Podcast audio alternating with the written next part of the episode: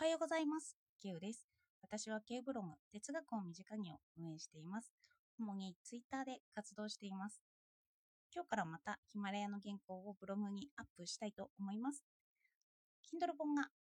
出版されています。宣伝させてください。今日は無料でダウンロードできます。4月25日まで無料ダウンロードできますので、少しでも興味を持った方はダウンロードしていただければなと思っています。Kindle で考えるを考えるで検索してもらってもいいし、私の Twitter の固定ツイートから行くこともできます。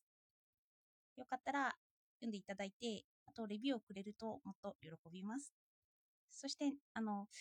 うやって本を書き上げた後とかって、なんか集中した後って、私は結構ぼーっとしてやうことが多いんですけど、まあ2日間ぼーっとしてたので、そろそろ回復してきたかなといった感じがしています。そして、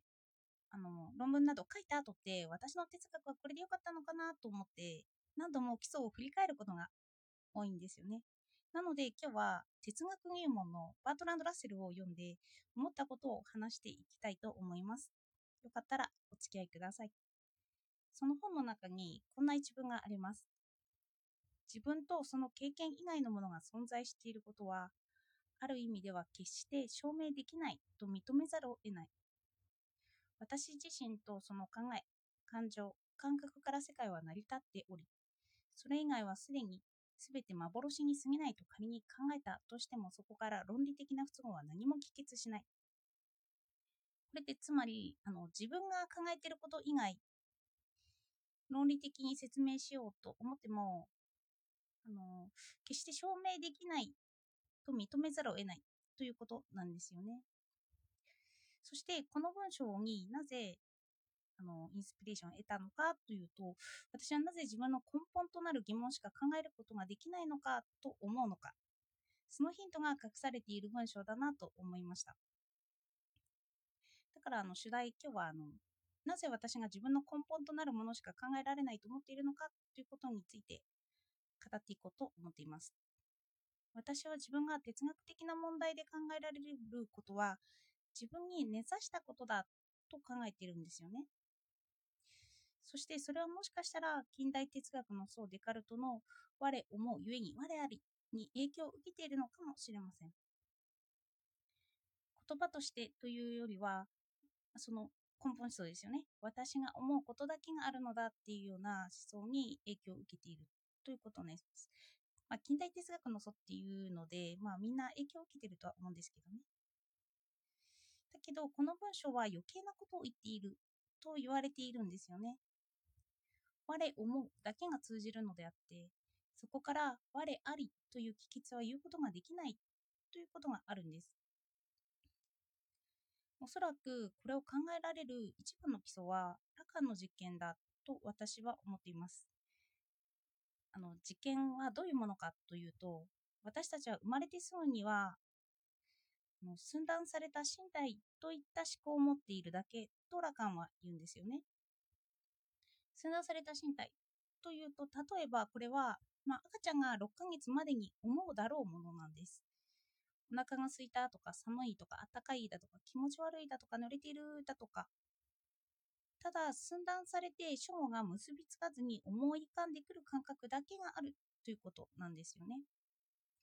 で、この感覚が6ヶ月頃からようやく私の感覚ということを認識しだすと言われています。はじめは感覚だけがあって、そこから自分との結びつけが起こるんですよね。となると、もうこの前段階でデカルトの正しいところだけを書き記すとなると思うだけなんですよね。でも、プロセスとして私たちは6ヶ月後にはその感覚と自分を結びつけられてはいるんですよ。だから思う。だけど、誰が思ってるのという時に、ようやく私が出てきます。まず自分の感覚があって、そこから主語を結びつけているんですよね。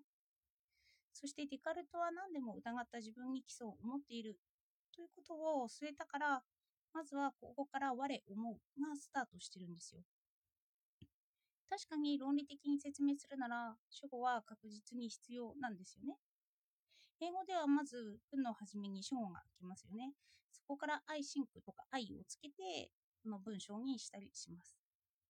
そしてこの時点に立つなら納得できる基礎に立つのは私の感覚なんですよね。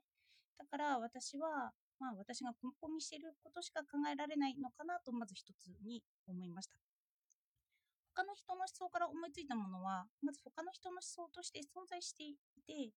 その場合自分の感覚にできるのかがわからないんですよね。それでも他人が思考していると思ってまたそれがもしかしたら自分が思考していることなのかなというようなそういう国にも曖昧な部分というのはありますけどもうそれで思ったことなんですけど私は自分のことを客観視して扱うのは昔から苦手だったんですよね。うん客観視というよりも自分という私という言葉の使い方が苦手だったんですよ。例えば私は自分のことを昔ケウちゃんというようにちゃん付けして呼んでたんですよね。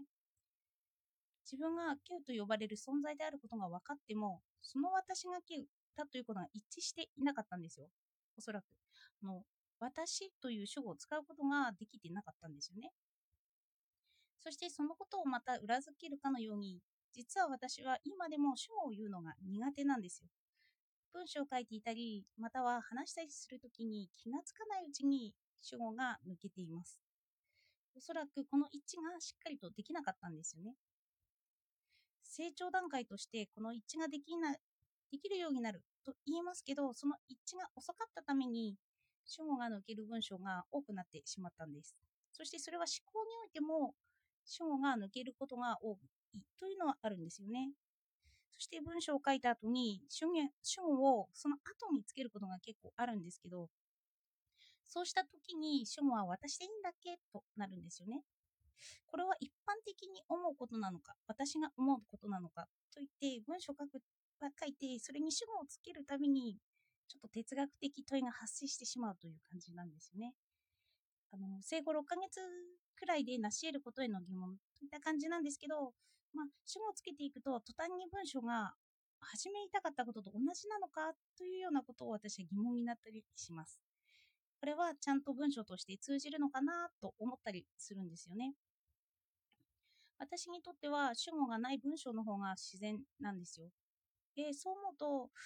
皆さんもただ結びつきに慣れてしまっているだけで、何か刺激を受けた時に痛いと思ったり、嬉しいと思ったり、言葉を発した時は主語を言いませんよね。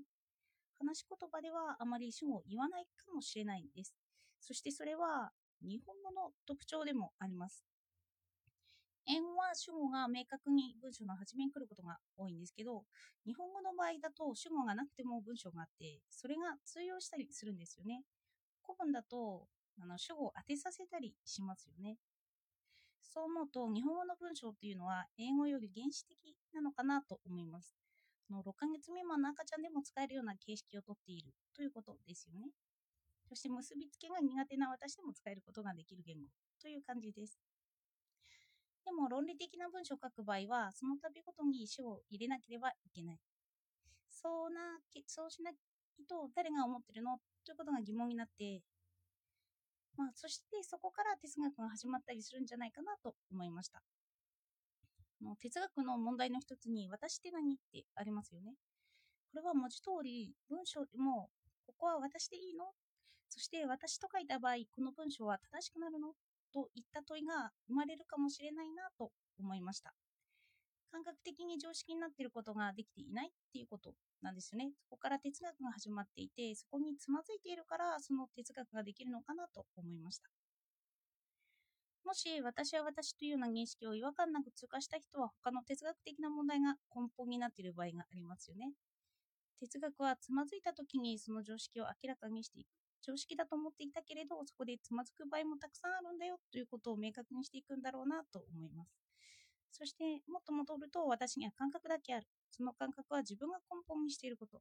そこからつまずいているから、そのつまずきは自分にとって一番考えられるものなんだろうなと思いました。こうやって我をも前提として疑っていくと自分の問題になっていることを発見できるのかなと思いました。最後早口になってごめんなさい。では今日もお聴きいただいてありがとうございました。